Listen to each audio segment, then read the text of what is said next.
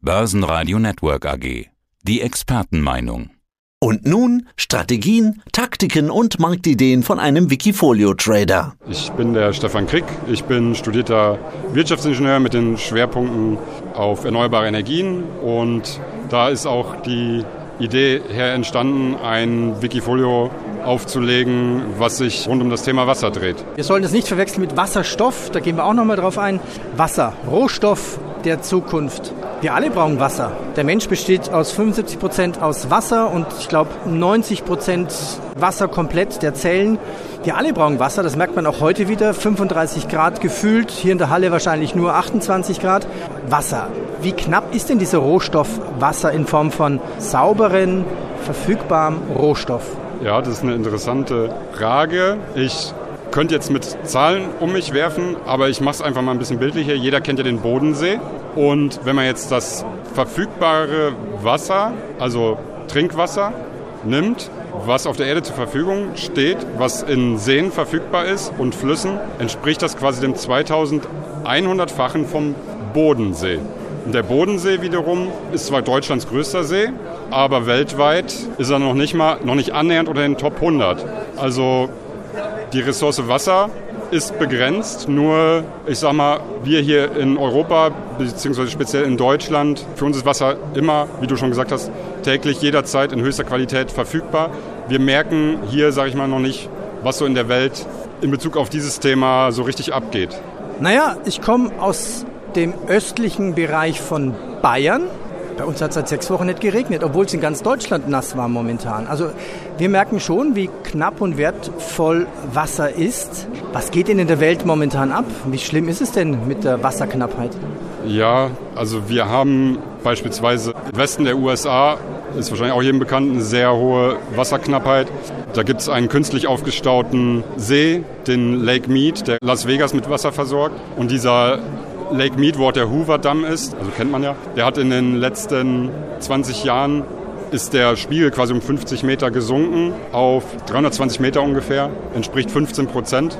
Und auf dem Luftbild erkennt man ganz gut, wie sehr das eigentlich zurückgegangen ist. Und diese Wasserknappheit, die führt halt in der Welt ja, zu immer mehr Konflikten. Wir haben beispielsweise in Afrika, wo 2020 hat Äthiopien den Grand Ethiopian Renaissance Damm, schwerer Name, eröffnet und staut quasi Teile, also Zuflüsse des Nils, sodass dieses Wasser nicht mehr nach Ägypten fließt. Und Ägypten bezieht 95 Prozent des Wassers aus dem Nil. Das heißt, wenn da mal Wasserknappheit herrscht, ja, dann kann sich Äthiopien mit dem aufgestauten Wasser, sage ich mal, besser versorgen wie die Länder, die dann flussabwärts liegen. Pech für Ägypten. Kann man sagen, es wäre eigentlich genügend Wasser vorhanden, wenn nicht so viel verschwendet werden würde? Also, was du jetzt gerade mit Vegas erzählt hast. Ich kann mir vorstellen, da hat jeder noch seinen Pool, da wird nicht wirklich gespart oder wahrscheinlich auch nicht 20 Jahre vorausgeguckt. Und auch wir haben das Problem, ich drücke immer auf die Toilettenspülung und zack, sind 5, 7 Liter weg, das fünf oder zehnmal am Tag. Das ist wunderbar sauberes Wasser. Ja, du hast es eigentlich schon richtig gesagt. Ich führe mal noch ein Beispiel an in den arabischen Ländern, die, sag mal, kein großes Vorkommen an Oberflächenwasser haben, also Seen, die sehr auf Grundwasser zurückgreifen und zum Beispiel Meerwasserentsalzung.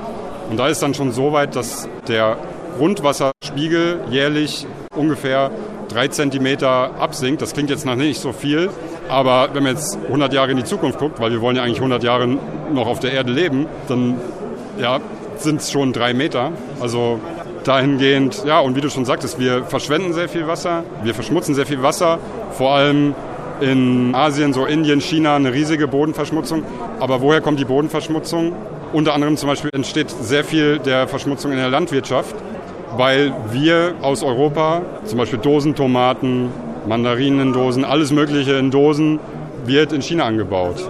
Das weiß man halt nur nicht, weil auf diesen Dosen steht immer nur XYZ Handels GmbH. Made in Italy, nee, nicht made oder, oder provided in Italy, dann kommt es aus China oder so. Ja, aber da ist halt die Kennzeichnung, es steht immer nur, wie ich schon sagte, XY Handels GmbH drauf, die das halt kaufen und vertreiben, aber nicht, wo es herkommt. Und man kann sich sicher sein, wenn man in Supermarkt, Discounter geht, dass da fast alles, was in Dosen und Gläsern ist, beispielsweise aus China kommt. Und China durch diese riesen Landwirtschaft immer mehr Dünger, immer mehr Verseuchung, Nitrat in den Boden, Belastung des Grundwassers, sorgen wir quasi durch den Konsum auch mit für diese Verschmutzung des Wassers. Wir wollen uns jetzt natürlich auch dann über dein Wikifolio drüber unterhalten, woran kann man von Wasser profitieren als Aktienanleger.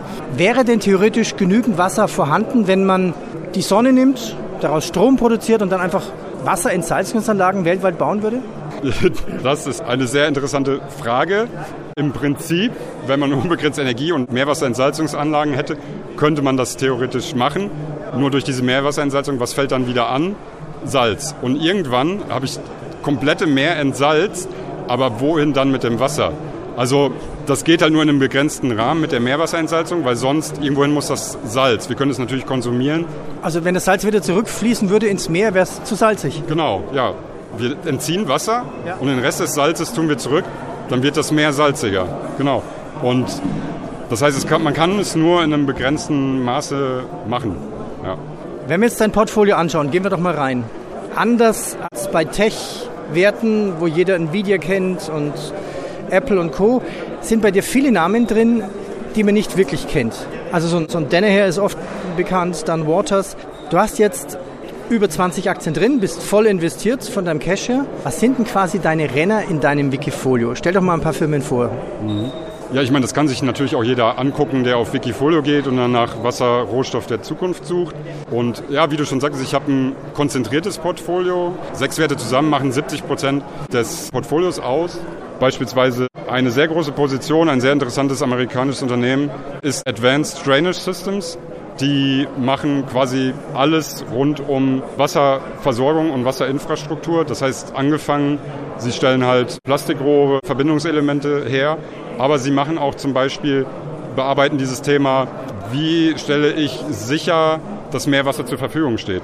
Sie bauen zum Beispiel sogenannte Stormwater Management Anlagen. Das heißt, das sind dann Anlagen, die sieht man nicht, versteckt in der Stadt im Untergrund. Aber wenn zum Beispiel Regenwasser fällt, also Stormwater, wird es halt aufgefangen, gefiltert und wieder verfügbar gemacht. Und davon haben wir eigentlich viel zu wenig. Wenn man die ganzen Städte ansieht, ist alles zu betoniert. Ne? Und wir haben ja schon ein paar, also wenn dann heftig viel Regen kommt, kann das auch gar nicht mehr abfließen. Aber wir können das Wasser auch nicht nutzen, weil es nicht in dem Zustand ist, wo wir es brauchen. Also stupid water, ne? Also genau. Riesenflächen fließt dann in den ja, Rhein hinein und dann schwappt es in Köln oder Düsseldorf. Aber kann man da nicht nutzen. Okay, genau. stell doch noch ein paar andere Firmen vor. Ja, ein sehr interessantes Unternehmen, auch aus den USA, ist Energy Recovery. Dieses Unternehmen macht genau das, was du vorhin angesprochen hast, Meerwasserentsalzungsanlagen. Also sie bauen nicht die kompletten Anlagen, aber sie liefern wichtige Elemente, zum Beispiel Pumpen und ganz wichtig Energierückgewinnungssystem. Weil du hast ja eben ein Beispiel mit, wenn jetzt die Sonne unbegrenzt Energie liefert, macht sie aber nicht, beziehungsweise macht sie schon, wir können es nur nicht auffangen. Das heißt, Energie sozusagen auch ein Engpass und mit den Energierückgewinnungssystemen von Energy Recovery kann man in den sehr energieintensiven Prozessen bei der Meerwasserentsalzung dann bis zu 60 Prozent des Stroms, also der Energie, wieder sich zurückholen und dann für andere Prozesse einsetzen. Ist ein bisschen ja, ein Unternehmen in einer etwas geringeren Marktkapitalisierung, also ein bisschen volatiler, aber sehr spannend. Es gibt ja auch positive Beispiele mit Wasser zum Beispiel das ganze Land Israel. Das ist ja ziemlich berühmt, dass es quasi wieder ja, Wüsten zum Leben erweckt, indem sie dann auch spezielle Gießmethoden verwendet, so Tröpfchenmethoden. Ist Israel ein gutes Beispiel? Prinzipiell schon. Ich meine, jedes Land, was dieses Problem anpackt und versucht durch Technologien oder das Verhalten der Leute, Wasser einzusparen, ist ein gutes Vorbild. Ja, und Israel kann halt eins davon sein. Aber es muss halt mehr in die Welt, sag ich mal, getragen werden. Und wie gesagt, für viele ist das Thema eigentlich noch so weit weg. Die beschäftigen sich vielleicht in 10, 20 Jahren damit. Ja, oder spätestens dann, wenn vielleicht übers Mittelmeer noch mehr Schiffe kommen und ja, Menschen hier bei uns leben wollen, weil sie einfach kein Wasser mehr haben in, in, in Afrika.